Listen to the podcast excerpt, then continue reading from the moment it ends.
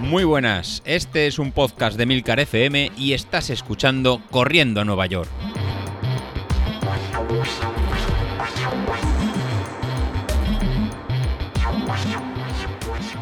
Muy buenos días a todos. Empezamos la semana y lo primero que os tengo que decir es enhorabuena. Enhorabuena por las carreras que habéis realizado este fin de semana. Destacar la media maratón de Barcelona, el 15K de Valencia y la maratón de Castellón. Y hoy os voy a hablar de, potencia, sí. En qué se basa, cómo empezar y cuáles son, a mi entender, eh, sus ventajas. Ya tocaba, ya tocaba. Lo primero, os voy a explicar el principio matemático en que se basa el cálculo de la, potencia.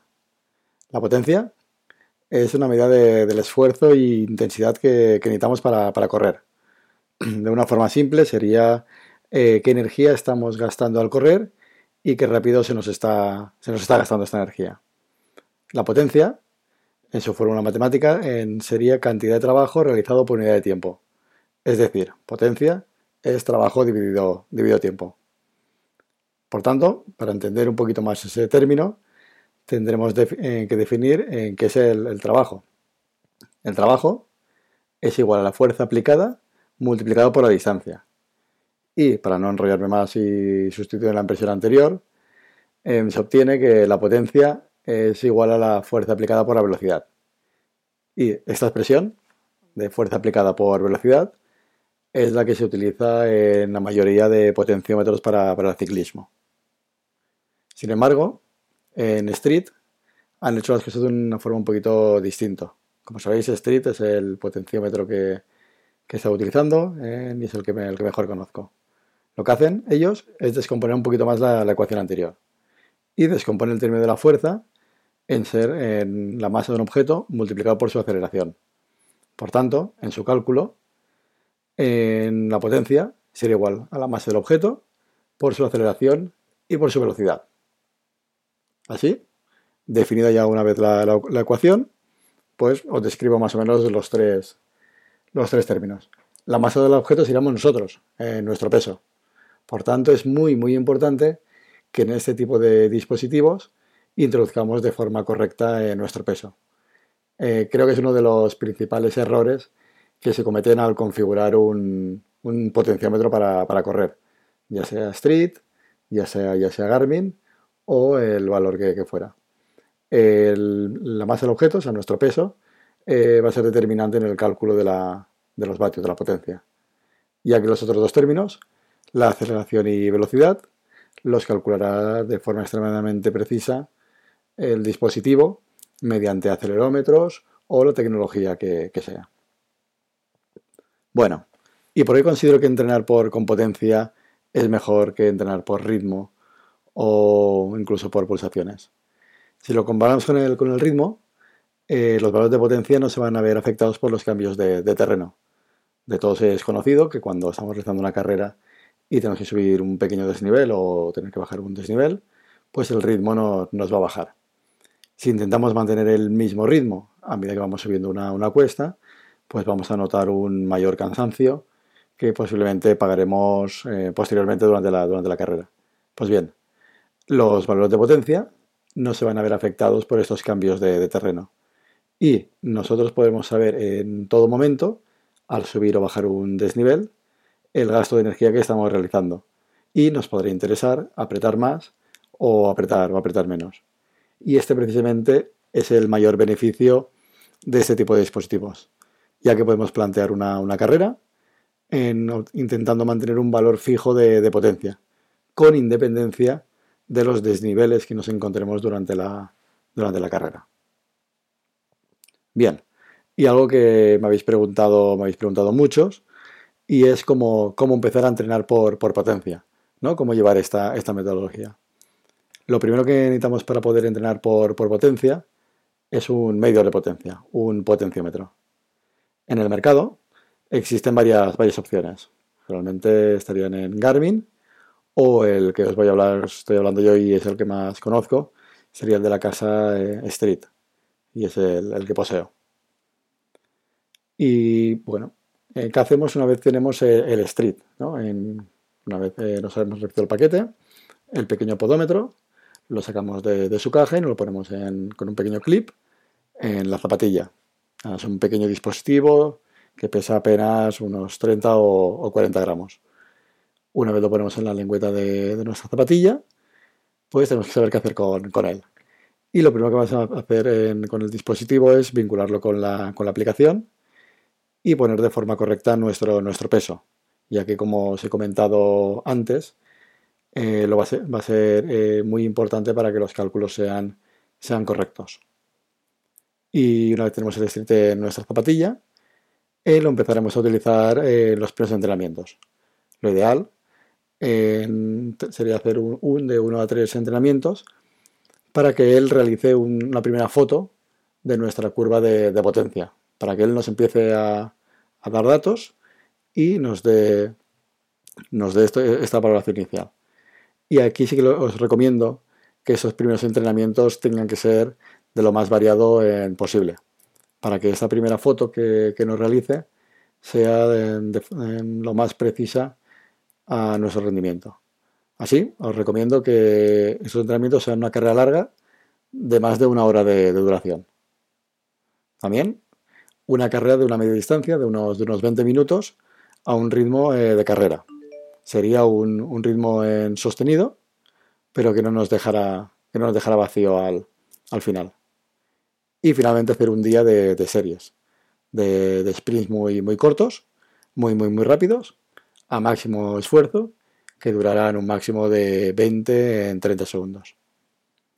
Con esos tres entrenamientos, la, aplicación nos va a dar un, valor de, que se conocería como potencia crítica. Bueno, ¿y qué hacemos con esta potencia crítica? ¿Qué es la potencia, la potencia crítica? Pues la, potencia crítica es el umbral que nos va a indicar el cambio del, tipo de fatiga en, nuestro cuerpo. Es el tipo de fatiga que, que domina el, si el esfuerzo es aeróbico o, anaeróbico. Y a partir de este valor podremos determinar las intensidades óptimas de, entrenamiento, lo que llamaremos en zonas de potencia. Y estas zonas de potencia son las que van a permitirnos hacer en ganancias específicas en nuestra forma física y que nos guían en el esfuerzo que tenemos que realizar en cada, en cada entrenamiento. Importante, este valor de potencia crítica no es, el no es el valor al que tenemos que correr en cada vez que salgamos, sino que es la línea base que tomaremos de, referencia y adaptaremos al entrenamiento que vayamos a realizar ese, ese día. Eh, este valor de potencia crítica que nos dará al principio Street eh, irá cambiando en los, primeros meses. ¿Por qué? Porque eh, considera la aplicación que obtener valores adecuados a partir de, 90 días. Es decir, en los últimos 90 días de, entrenamiento, que tiene que ser lo más variado posible, como he comentado antes, con tiradas largas y series, va a ser lo que va a determinar nuestra, nuestra potencia crítica. Bueno, ¿y cómo uso yo la potencia crítica para, entrenar? Ya tenemos el, valor, pero esto habrá que, adaptarlo. Pues bueno, a partir de, ese valor de, potencia crítica, lo que vamos a definir son diferentes intensidades de entrenamiento o zonas de potencia. Serían similares a las zonas de, ritmo cardíaco, si alguno de, vosotros ha entrenado con, esa metodología. Y el factor importante, lo que realmente va a ser eh, diferenciador, es que las zonas de, potencia nos van a permitir enfocarnos de una forma muy, muy, muy precisa en el tipo de entrenamiento que nos, que nos toque realizar, ya sea una serie o una carrera, o una carrera larga. Así, eh, de forma fácil, vamos a definir cinco zonas de potencia. Una zona de potencia, que llamaremos zona 1, que será una intensidad de entrenamiento muy fácil, que correspondería un entre un 65 o un 80% de nuestra potencia crítica y sería para entrenamientos de, recuperación activa o tiradas largas muy muy suaves. Luego, una zona de intensidad de entrenamiento 2, que correspondería ya a unos valores entre un 80 y un 90% eh, de potencia crítica.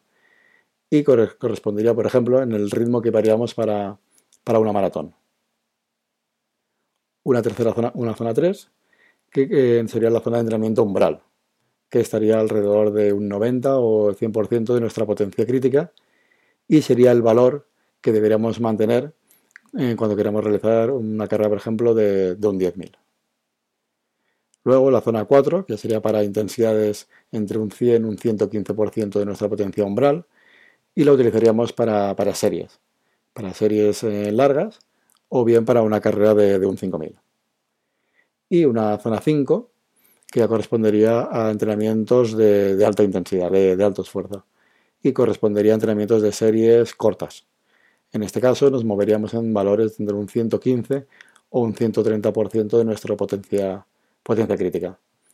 Y sería para, para series de 400 metros, 800 metros o un kilómetro, para esfuerzos de eh, muy baja duración. Por tanto, entrenando, entrenando con, estas, con estas zonas, lo que nos aseguramos, y yo me aseguro, es que en cada momento el esfuerzo está ajustado a, nuestro cuerpo, en este caso, por ejemplo, a mi rendimiento y eh, como el valor de la potencia crítica se obtiene eh, personalizado para cada uno de nosotros, ya que tiene en cuenta nuestro peso y los entrenamientos de los últimos 90 días, los valores de la zona de entrenamiento van a estar ajustados a este factor y no como un modelo genérico en el que si las zonas van en función de ritmos, para algunos ritmos, por ejemplo, de 4 minutos al kilómetro, serían muy cómodos y para otros esos mismos ritmos serían automáticamente imposibles. De esta forma, al ser zonas amoldadas a nosotros, en todo momento estamos trabajando en, los valores eh, correspondientes. Por tanto, la otra parte importante es que nuestra potencia crítica se va a ir actualizando a medida que nuestra potencia umbral vaya, vaya aumentando. Y, en consecuencia, las zonas de entrenamiento van a irse también actualizando. De esta forma, no tenemos que estar pendientes ni de ritmos ni, de pulsaciones. Y pasados los meses, una zona 4 o una zona 5 de potencia, vais a ver que podéis estar corriendo en ritmos mucho, mucho más altos. Bueno, creo que ya me estoy extendiendo un, poco y espero que, hasta ahora no os haya resultado muy aburrido el tema de, hablar con potencia. La verdad que es un tema que, me apasiona. Ya que os tengo una, pequeña sorpresa.